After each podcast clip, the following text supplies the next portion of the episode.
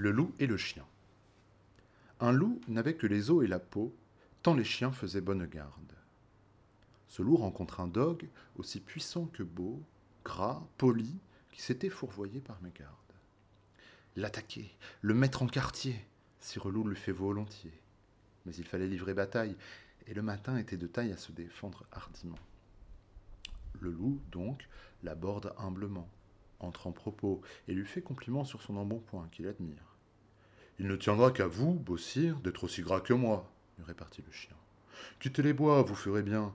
Vos pareils sont misérables, cancres, airs et pauvres diables dont la condition est de mourir de faim. Car quoi? Rien d'assuré, point de franche lipée, tout à la pointe de l'épée. Suivez-moi, vous aurez un bien meilleur destin. Le loup reprit. Que me faudra-t-il faire? Presque rien, dit le chien. Donner la chasse aux gens portant bâtons et mendiants, flatter ceux du logis à son maître complaire, moyennant quoi votre salaire sera force relief de toutes les façons, os de poulet, os de pigeon, sans parler de maintes caresses. Le loup déjà se forge une félicité qu'il fait pleurer de tendresse. Chemin faisant, il vit le col du chien pelé. Qu'est-ce là lui dit-il? Rien.